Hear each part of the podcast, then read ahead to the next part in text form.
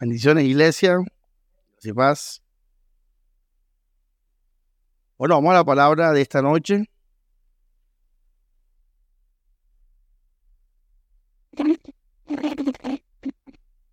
Les mandé un mensaje el lunes por nota de voz para que, recordarles que, que tienen que estudiar las enseñanzas, sacarle el jugo de manera individual, por responsabilidad individual. Ojo con eso, iglesia. Si no, todo es en vano. Todo es en vano. Eh, bueno, vamos a, a la enseñanza. Se titula Edificándonos los unos a los otros. Vamos a hablar de la comunión, siguiendo la línea del domingo de que Satanás eh, va a utilizar al hermano. No, no, él no va a utilizar al hermano, él va a utilizar la falla, la decepción, la traición, el descuido que hace un hermano, va a usar eso poderosamente para estimular en nosotros el ego con el mundo y tal y tal, tú sabes, ya tú sabes, listo. Entonces, es importante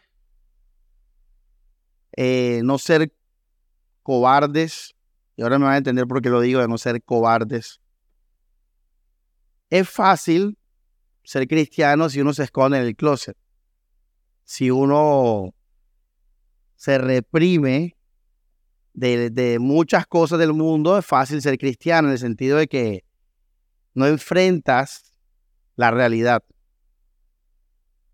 Y muchas iglesias hacen eso, o a través de reglas, a través de, de legalismo, de miedo, aleja a la gente de la realidad, de la vida real, de la vida real, la vida humana, con todo lo que ella tiene.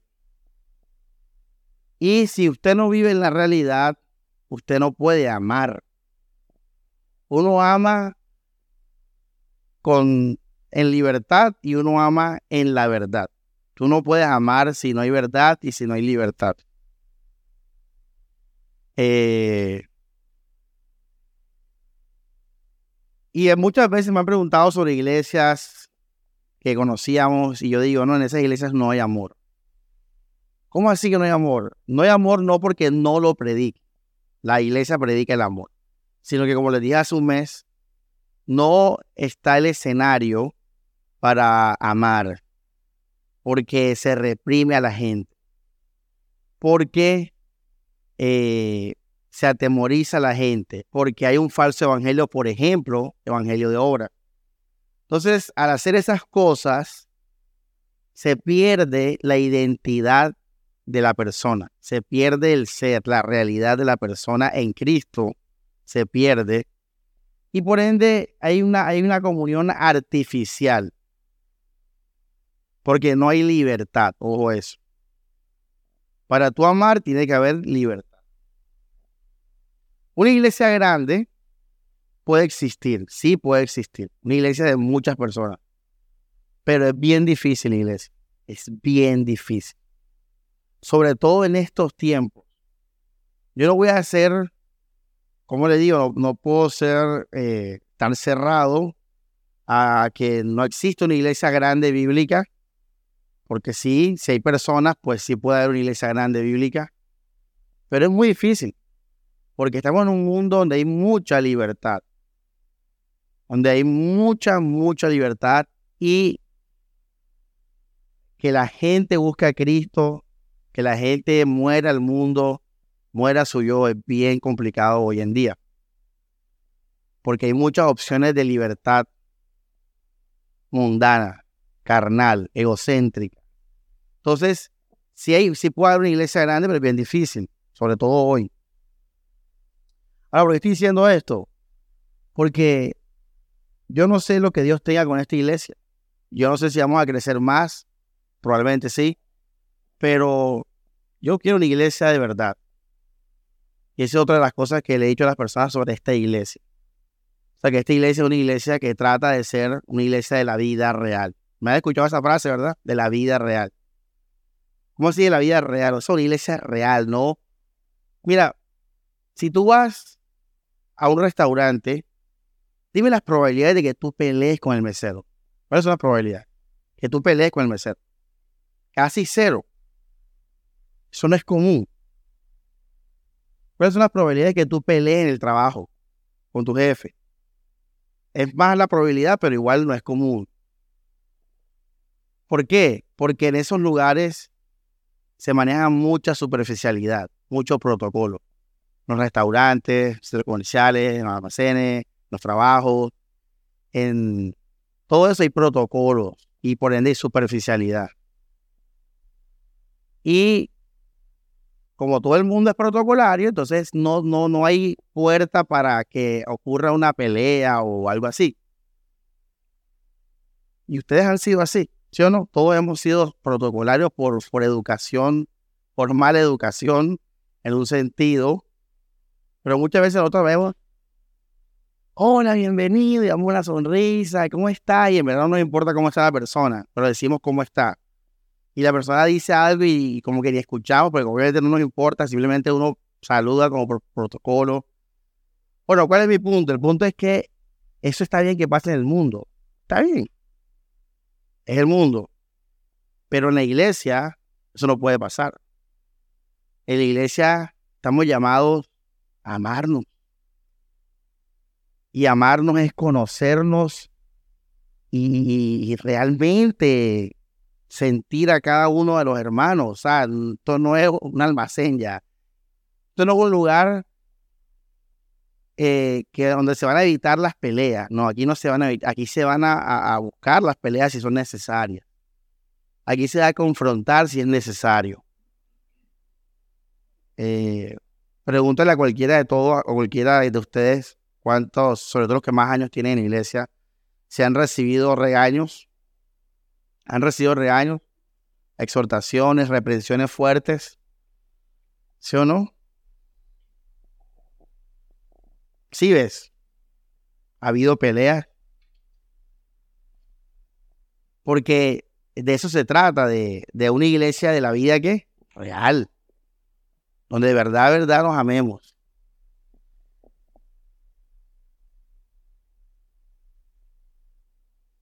¿Y por qué esto es tan importante, iglesia? Porque la vida cristiana se desarrolla en dos dimensiones y una de esas es la iglesia.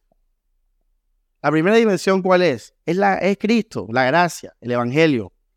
Que tú creas, que tú te goces en la salvación, que tú vivas por la fe, que tú vivas por la gracia, que tú vivas por el amor de Cristo, que Cristo sea lo primero en tu vida, que tú mueras y aborrezcas todo por Cristo, que vivas en el amor de Cristo. Ese es el primer, la primera, digamos, dimensión donde uno vive la fe cristiana. Yo tengo que, que llevar a Liz, tengo que llevar a Paola, tengo que llevar a Álvaro, tengo que llevarlos a Cristo, a que ustedes sean salvos, a que ustedes experimenten la salvación, la disfruten, la vivan, que ustedes sean libres en Cristo Jesús. Esa es la primera dimensión de la, de la fe. Pero hay una segunda dimensión tremendamente importante y, termina siendo la más importante en vida, porque la salvación empieza y ya, por la fe, listo. Ahora nos toca esperar hasta el cielo. Nos toca esperar hasta que nos muramos o que Cristo venga. Pero la segunda dimensión empieza y es diaria. Es diaria, iglesia. Y es la dimensión de la iglesia. Tú y la iglesia. Por eso es que toda esta, toda esta parla del pastor, ustedes disculpen igual, pero ¿por qué hago toda esta parla? Porque esto es fundamental. O sea, si nosotros no amamos a la iglesia, entonces vamos a hacer una iglesia católica, una iglesia testigo de Jehová, una iglesia mormona, una iglesia cualquiera de esas que, que hay artificialidad, superficialidad, donde, o no porque no se predique el amor, sino porque, ojo, a través de reglas, a través de un falso evangelio torcido, lo que sea, le impiden a las personas libertad, le impiden a las personas ser ellas y por ende se vuelve todo un, un mismo montón ahí. Puros robots.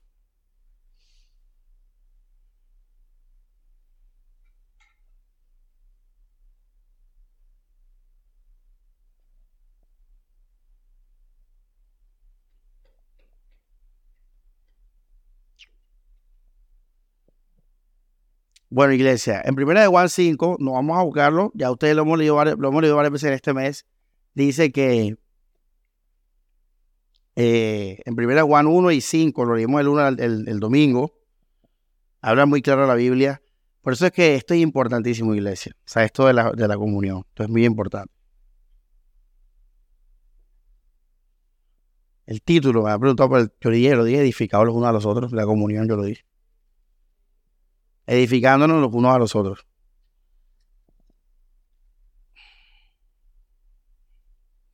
Primera de Juan 5 dice, verso 2, en esto conocemos que amamos a los hijos de Dios cuando amamos a Dios y guardamos sus mandamientos. Aquí está hablando de amar a Dios, ¿verdad? En esto conocemos que, ¿qué, ¿Qué dice? Amamos que a Dios. O sea, fíjate. Perdón, a los hijos de Dios. En esto conocemos que amamos a los hijos de Dios cuando amamos a Dios. O sea, yo amo al hijo de Dios, al hermano, cuando yo amo a Dios. Tremendo, ¿ah? O sea, no lo puedes desligar. Y dice más adelante que a Dios nadie ha visto. Más atrás, perdón. A Dios nadie lo ha visto. Vamos a leer el 4 versículo 7. Versículos que tiene que uno tener el corazón plasmado, grabado. Dice, amados, amémonos unos a otros porque el amor es de Dios. Fíjate. Todo aquel que ama es nacido de Dios. O sea, tú quieres nacer de Dios, ama al hermano. Hoy estaba hablando de alguien para, para traerlo a la iglesia y le decía eso. Pero él me decía, tengo miedo, me siento así, súper alejado de Dios. Y le dije, no, no te des rollo, simplemente ven y, está con los hermanos, llámalos y así vas a amar a Dios. Alguien de aquí me preguntó una vez que sentía que no era salva. y yo le dije, no te compliques mentalmente. Si quieres ser salva, simplemente ama a los hermanos. Eso es amar a Dios, porque eso es aceptar el amor por el cual tú has sido aceptado. No olviden eso. El que no ama, verso 8, no ha conocido a Dios. Fíjate, que Dios es amor. Verso 11, amados, si Dios nos ha amado así, debemos también nosotros amarnos unos a otros. Probablemente los pastores y los líderes sean las personas que aman como Dios ama, por su experiencia, por su, obviamente, su llamado, su consagración. En este caso, el pastor Samuel y tal. Pero tú puedes amar como Dios ama hoy, probablemente no. Probablemente hay que, ¿qué? Él lo dice la Biblia, hay que perfeccionar en esa meta. Tú tienes que llegar a ese punto de amar como Dios nos ama. Ahora, Dios conoce todo lo feo, lo oscuro de nosotros. Dios conoce todos los secretos, iglesia. Tremendo, ¿ah? Y nos ama. Somos sus hijos. Nos escucha. Nos salvó. Y la Biblia te dice que tienes que llegar a amar así a tu hermano, a pesar de sus sociedades, de sus pecados, amarlo. Ya, pastor, hemos hablado, sí, obvio, eso lo hemos hablado, seguimos hablando toda la vida. Bueno, con eso claro, y dice después, nadie ha visto a Dios, vea el versículo 12, nadie ha visto a amar a Dios. O sea, esta, esto es lo que es la segunda dimensión de la fe, amarnos.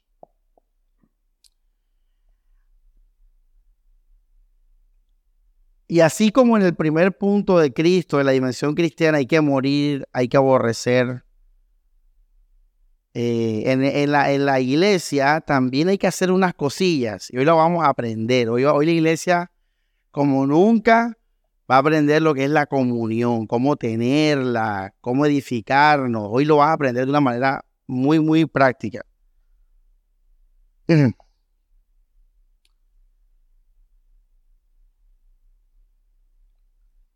Todo lo que se hace en la iglesia empieza con una palabra y es el amor de Dios. Ese es el vínculo que perfecto. Vamos a leer 1 Tesalonicenses 4:9.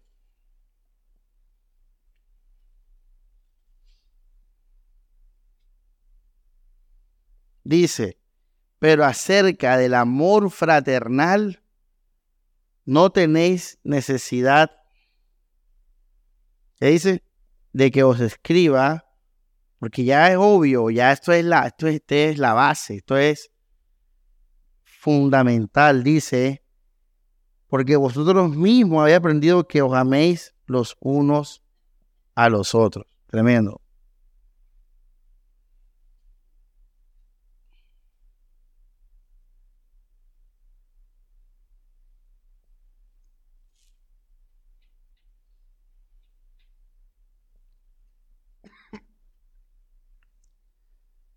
La palabra amor fraternal tiene que ver con amor de hermanos, fraternidad, familia, amor fraternal, amor de, de una familia. Ese es el amor fraternal.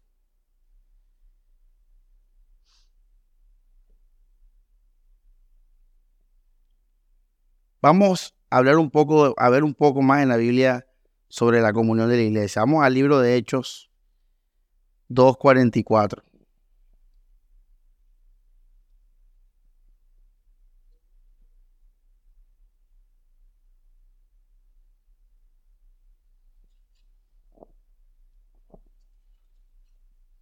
Dice, todos los que habían creído, le damos con calma, todos los que habían qué, ¿qué dice?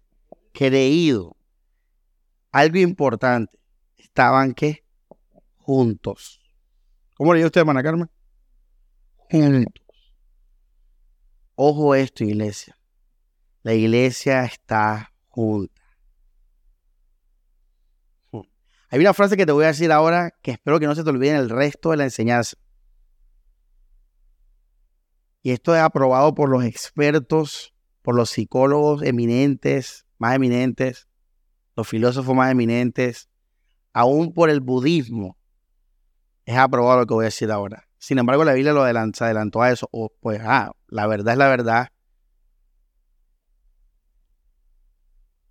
Tu futuro será determinado por la gente que te rodea. La gente que te rodea es tan importante que tu futuro depende de eso. De ahí viene el dicho ese, dime con quién andas. Pablo lo dice. Las, las malas compañías que dice corrompen. Lo dice Efesios, ahí lo dice. Mira lo importante de la comunión. Si tú no estás con la iglesia, tú estás con otro grupo de personas. Y, y si no es la iglesia, entonces, y tú andas con ese grupo de personas, ellas van a terminar influyendo en tu vida. Por eso la iglesia, apenas que se conoce, se une, se protege ella del mundo. El mundo nos va a odiar, no sé qué, todo eso, pero está la iglesia. Si no, si no me cree lo que estoy diciendo, pregúntale a José Jaime. Pregúntele a él. José, ¿tú, ¿las compañías tuyas determinaron tu vida y tu futuro? O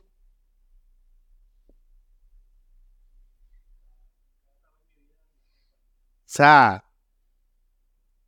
si José no se hubiera unido a la banda en el 2012, a la banda musical, no hubieran dado con nosotros, no estuviera aquí. Estuviera en el mundo probablemente. O una iglesia ahí de manera artificial y tal. No porque yo lo diga, él así era, así era, él te lo puede decir. Entonces, si ves que sí, que es real. Si ves que es real. Si ves que es real. Ahora, José no se unió a la banda porque el cristianismo. Él se unió por música, porque nosotros le pedimos colaboración. Pero el hecho de andar con nosotros, que hablamos de Dios, hablamos de Biblia, pues obviamente, imagínate, andar con Daniel y yo, ahí, imagínate, o sea, hablando de Biblia toda hora de la iglesia, no sé qué, de de etcétera.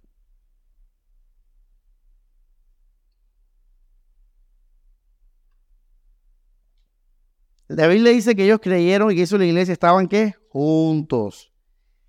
Verso, eh, vamos a leer el, verso 46. Para no hablar del anterior, dice, y perseverando, esto es palabra importante, ¿qué dice? Unánimes. Eran uno, cada cuánto, cada día en el templo. O sea, la iglesia, esta iglesia se reunía todos los días en la iglesia. Todos los días. Dice, participaban del pan en las casas, comían juntos con alegría y sencillez de corazón, alabando a Dios y teniendo favor con todo el pueblo, y el Señor añadía cada día a la iglesia los que habían de ser salvos. O sea, Dios aprueba esta iglesia. Dios aprobó esta iglesia. Una iglesia unida, una iglesia unánime. Y Dios va a estar aquí. Tenemos iglesia que llegar a eso. Tenemos que llegar a ser uno. Tenemos que llegar a estar juntos con alegría. Tenemos que llegar a estar juntos alabando a Dios con sencillez de corazón. ¿Qué es sencillez de corazón? Es lo contrario a una persona que está buscando cosas. Una persona que está tranquila en su corazón. O sea, no está, no le falta nada en su vida. Sencillez de corazón porque tenemos todo en Cristo Jesús. Tenemos que llegar a eso, iglesia. Perfeccionarnos en esa gracia. Bueno, vamos a hablar entonces cómo hacemos esto, cómo es la comunión, porque hay que entenderlo bien, profundamente. Para empezar, iglesia, a tener comunión, lo primerito es a través de los mandamientos de la Biblia. O sea, lo que la Biblia dice. Eso es lo primero. Vamos a leer Hebreos capítulo 10, verso 24. Dice, y considerémonos unos a otros para estimularnos al amor y a las buenas obras, no dejando de congregarnos. Eso es el, mandamiento, o sea, es un mandamiento. Ya, entonces, fíjate que la iglesia primitiva se reunía aquí todos los días en el templo. Estaban congregados todos los días. Vamos a hablar de, este versículo un poco más. No se separa lo uno de lo otro. Si te lees bien, todo está unido, dice. Considerémonos al amor unos a otros. Perdón, considerémonos unos a otros para estimularnos al amor. Ojo esto. Me da risa porque, ¿qué hace la gente con esto? ¿Qué, qué, qué hace la gente con este versículo? Fíjate lo que hay que hacer. Considerémonos unos a otros. O sea, piensa en los hermanos. ¿verdad? Considerar, pensar, mente. Considera, hermano, para estimular, para despertar, para reaccionar, para hacer el amor. Es que son raros eso. Para, para amar, vamos a decirlo así. O sea, y las buenas obras. Ojo, eso va ligado, y las buenas obras. Pero mira que va ligado, no es un punto aparte y todo eso, aunque el original no tenía puntos y eso, sin embargo una sola frase, dice, no dejando de congregarnos. O sea, en otras palabras, esto no se hace en la cama, eso no se hace ahorita vamos a hablar de eso. Eso no es en tu casa que tú dices, ay, voy a cumplir este mandamiento. No, tú no puedes hacer esto en tu casa. Esto es en la iglesia. O sea, tú vas a venir aquí para estimular. Tú vas a venir aquí eh, para reaccionar. Por ejemplo, Fíjense este ejemplo. Un poquito ahí básico y tal, pero ah, para que entiendan, bueno. Para que la hermana Carmen supla una necesidad de sopita, de sopita que ya hace rica, para Samuel. Samuel tiene que estar ¿dónde? Con ella, en su casa, fíjate. Este ejemplo importante. Si yo no estoy en su casa o no estoy con ella, ella no va a ver la necesidad de una sopa. Yo no se la voy a pedir, yo no voy a estar con ella. Y por ende ella no va a tener nunca el estímulo para darme la sopa. Entonces, para tú poder estimular el amor, tienes que estar ahí, hermano. Para que te caigas en el piso y un hermano te levante, para que tengas sed y alguien te dé agua, para que pidas un que estés llorando y alguien te consuele, para que estés rabioso y alguien te calme. Tienes que estar en la iglesia. Por eso, congregarse. Ahora, quiero aclarar el término iglesia aquí. Aquí no está hablando del templo como tal. Aquí está hablando de cuando la iglesia se une. Se une el grupo de la iglesia. Y la Biblia te dice, hey, te doy una pista. Siempre está ahí con el grupo. Las mayores cosas que han pasado para estimular el amor no pasan en la iglesia, porque obviamente aquí es como Falabella, es como un restaurante. Aquí en este momento hay un momento como de protocolo. ¿Ya? Pero allá afuera, cuando estemos en un restaurante o jugando en un parque o en la playa o lo que sea, o en el cine, pues ahí va a haber un poco más de expresiones libres de cada uno.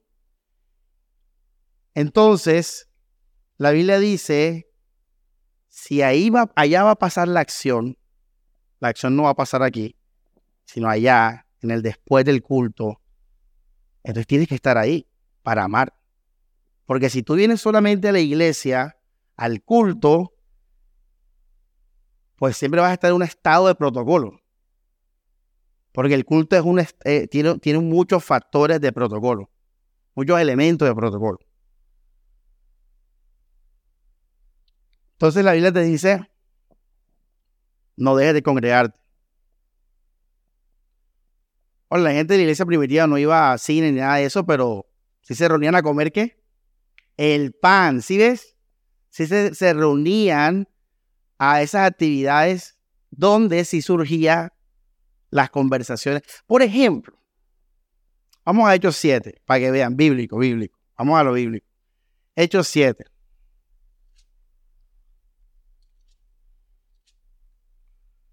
Dice, disculpen, 6.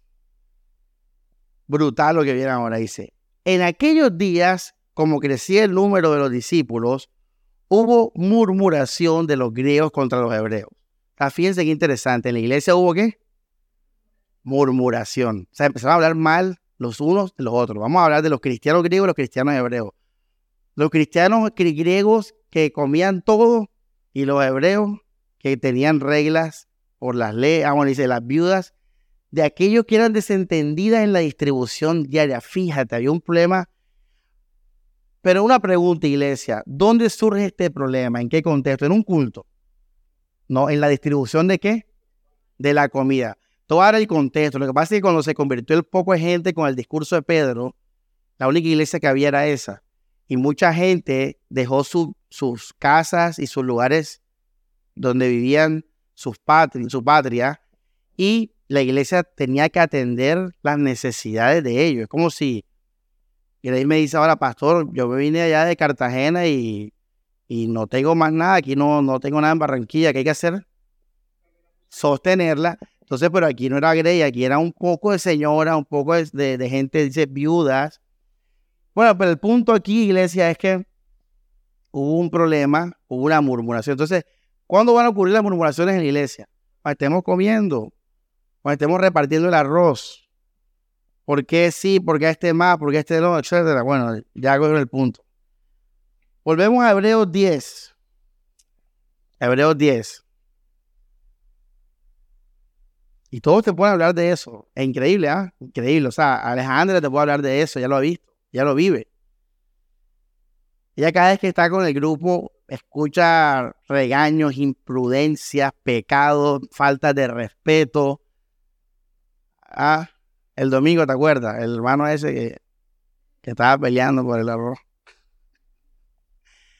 Elías, ¿cuántos no hemos regañado a Elías ahí en el restaurante?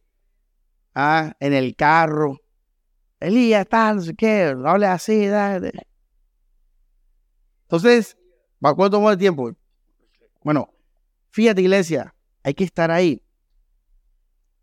No dejando de congregarnos como algunos tienen por costumbre, sin exhortándonos y tanto más cuando veis que aquel día se acerca. Alguien pregunta que por los hermanos Pérez. Que por los hermanos Pérez, que por qué los hermanos Pérez, que... O sea, hermano, ellos están ya, ellos perratearon eso. Ellos tienen 22 años en la iglesia. Ellos estuvieron en... ¿Qué actividades no tuvieron ustedes? Con, con comunión de la iglesia con el pastor Ricardo. Y ellos están, déjalos ahí en su casa. Tranquilo. Ve y visítalos tú. Mira que dimos testimonio del amor en la hermana Carmen.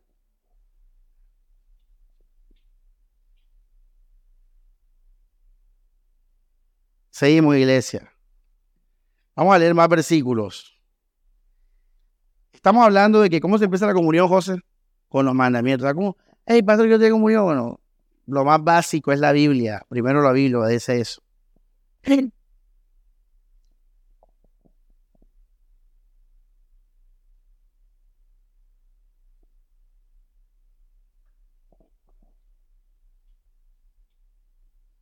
como una, universidad presencial y tal. ¿Qué es lo mínimo que tú tienes que hacer para cumplir con las metas? Ir a clase, exactamente. Eso es lo, lo mínimo, lo primero, antes que todo. Vamos a primera de Pedro.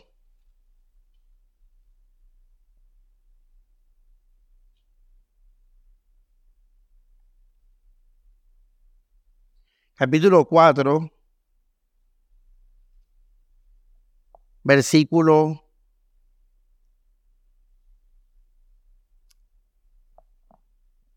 ocho dice, y miren el contexto. Y ante todo tenéis entre vosotros qué? ¿Qué dice? Ferviente amor, porque el amor cubre multitud de pecados. ¿Y qué dice después? Mira, mira que está ligado. ¿Qué dice después? Sin murmuraciones. Brutal. O sea, esto es peor que ir al restaurante. Esto es vivir con el hermano es vivir con el hermano todos los días, levantarte y ver el desayuno y todo eso.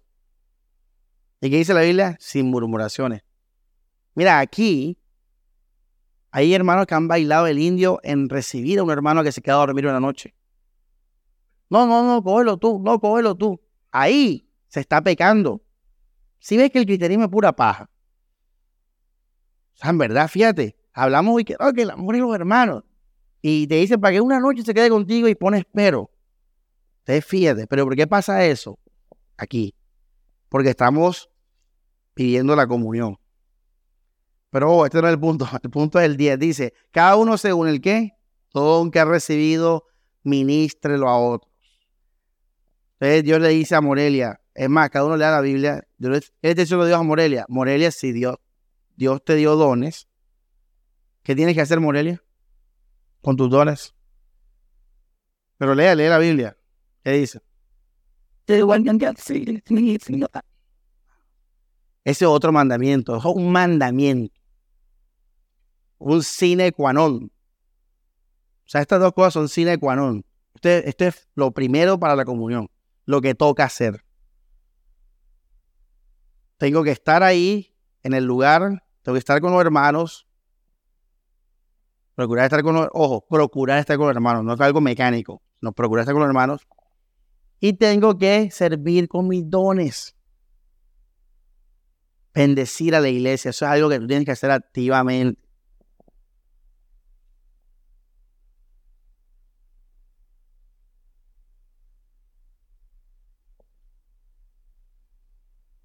Listo, iglesia. Una vez que tienes esos mandamientos claros, yo los llamo los mandamientos del lugar, del, del lugar, de estar ahí para en, el lugar de congregación, el estímulo, para estimularnos y en los dones, vamos a la aproximación incorrecta y la aproximación correcta. Fíjense que después que viene, perdonado los unos a los otros, sobrellevar las cargas, pero fíjate que eso viene después de, de ya de la comunión. Aproximación errada a la comunión, la comunión artificial. Es la siguiente, voy a poner un ejemplo y, creo que José también te puede hablar de eso.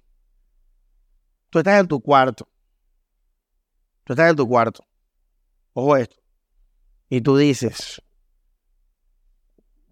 voy a ser el mejor en mi trabajo. Voy a ser el mejor y para ser el mejor tengo que ser el más amable con mis compañeros. Antes de entrar al trabajo, tú no conoces a nadie. Fíjate que sin conocer a nadie, ya tú dijiste que ibas a ser qué? Amable con todos. Te llegas al trabajo, no te importa a nadie, simplemente tú tomaste una decisión y por esa decisión que tú tomaste para ti sola, solo, tú empiezas a ser amable con cada persona. Eso es artificialidad.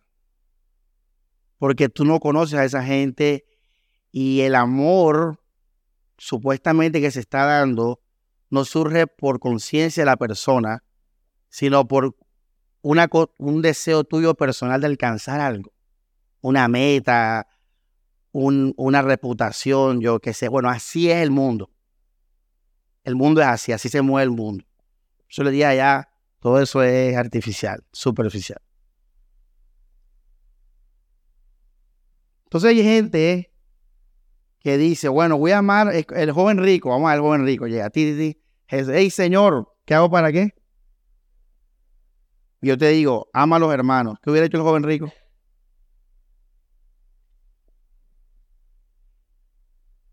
¿Qué hubiera hecho el joven rico, Morelia? Amarlo. Ah, pues José, pues pida tanto. Él lo hubiera, porque no tiene plata con eso. Entonces, voy a amarlo. Pero eso es una aproximación incorrecta. Eso no es un amor verdadero. Es un amor artificial. Que estás haciéndolo para ganar el cielo. Sí, obvio. Un amor interesado por, por el cielo, por agradar a Dios, por etcétera. Es un amor falso. Va contrario a lo que leímos en Hebreos 10. Eh, a mí por eso me patea la gente en la iglesia, aunque ya no hay así en la iglesia, ya no hay gente en la iglesia así, obviamente, pero me patea la gente que en la iglesia es así, es horrible. Porque hacen de la casa de Dios una cueva de ladrones. ¿Ya? Eso me pateaba siempre cuando iba a la emisora, cuando íbamos al concierto, cuando íbamos al evento, la, la, la adulación que hay en la iglesia, el protocolo, o sea, eso es horrible, porque es la iglesia y se supone que tiene que ser todo de verdad. Ojo lo que te voy a decir esta frase, no se te olvide nunca. El amor ágape no es un amor ciego. ¿Cómo así un amor ciego? No es un amor que tú amas sin conocer a alguien. Dice la Biblia a los que antes conoció, a los que antes conoció, Romanos 8, a esos eligió y los predestinó. Y tenemos que amar como Dios nos ama a nosotros. Y Dios no nos ama con un amor ciego.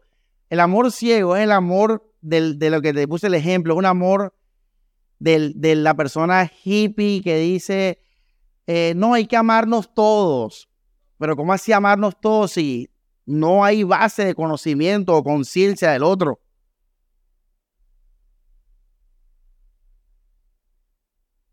El amor pero no es ciego. Así que usted en su casa, usted no va a pensar en voy a amar a los hermanos y tal. No, usted en su casa no, no, no puede pensar en eso porque el amor no es de palabras, sino de qué? Hecho. Brutal. Primera Juan. El amor no es de palabras. En tu casa, si tú vives solo, pues ahí no hay nadie a quien amar. Así que no pienses en el amor en ningún sentido, al menos que te vayas a orar. Pero en cuanto a obra, pues no hay nadie. Si tú quieres amar a los hermanos, María Mónica, ¿qué tienes que hacer? Ah, Bien, ¿y qué tiene que hacer para que haya hechos? María Mónica. ¿Qué hay que hacer para que haya hechos? Lo dije ahora en Hebreos 10. Estar con los hermanos. Entonces, vamos a la aproximación correcta. La aproximación correcta es que tú primero que todo estás en el lugar. Tienes que estar en el lugar. ¿Ya? Sea en la iglesia, sea en la reunión o incluso contestar el teléfono. O sea, el punto es que tienes que estar ahí en, el contacto con la persona. Ese es el primer paso para el amar. Y luego allí, tú de manera natural, espontánea, respondes a las necesidades y a las situaciones de tus hermanos en el momento. O sea, algo real.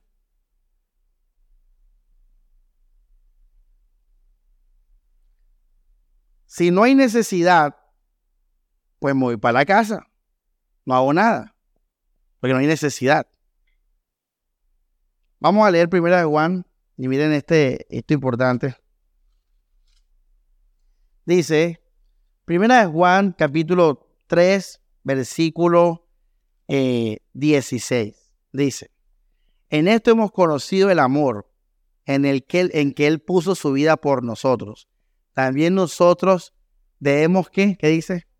Poner nuestras vidas por los hermanos. O sea, tú tienes que poner, poner tu vida ahí, pero ojo. Pero, pastor, ¿y cómo hago eso? Ya sabes cómo. Congregándote y sirviendo con tus dones. Primeramente eso, ese es el fundamento. Dice, pero el que tiene bienes de este mundo y ve a su hermano tener necesidad.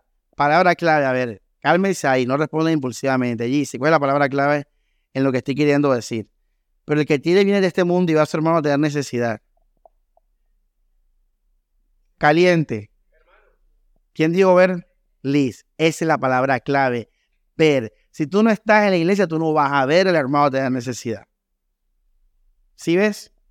Si tú no estás con la persona, si tú no hablas con la persona, tú no vas a, ver, tú no vas a saber la necesidad. Y para tú poder ver y saber y conocer, tienes que estar allí. Tienes que hablar, comunicarte. Hoy en día tenemos teléfono, hoy tenemos las redes sociales, así que hoy hay incluso más plataformas para estar allí, para poner nuestra vida. ¿Ah? Tremendo, ¿ah? pero tienes que estar ahí. Tienes que llamar. Tienes que contestar el teléfono. Tienes que venir y reunirte. Tienes que proponer compartir. Ya ves. Mira, yo, yo los domingos me puedo ir a mi casa. Y ya.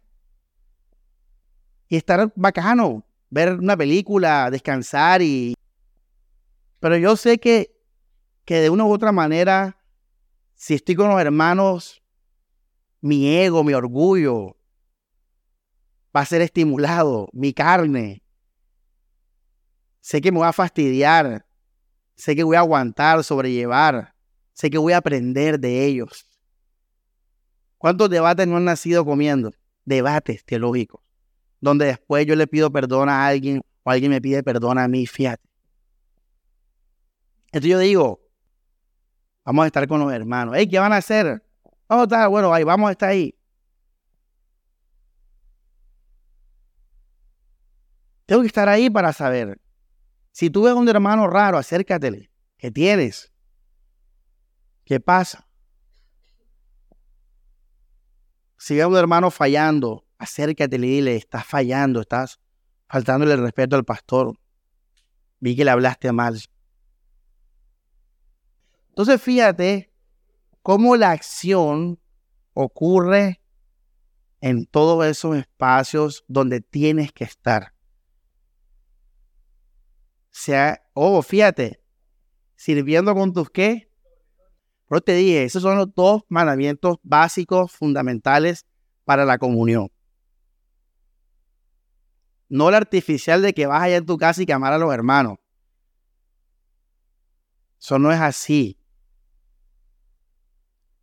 Eso es estar ahí y, responder a, real, a necesidades que reales.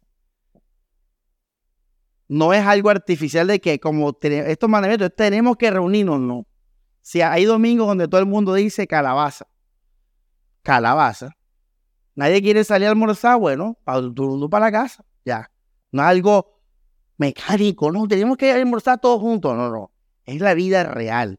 A veces nos reunimos todos para almorzar y, un hermano no quiere y se le invita, ahí es la vida real. Y tú dices, ahí es lo que dice la Biblia. Bueno, ves, procúralo. Te estaré invitando, ve y almuerza. Esa es una oportunidad para estar ahí. Esa es la comunión verdadera, la comunión real.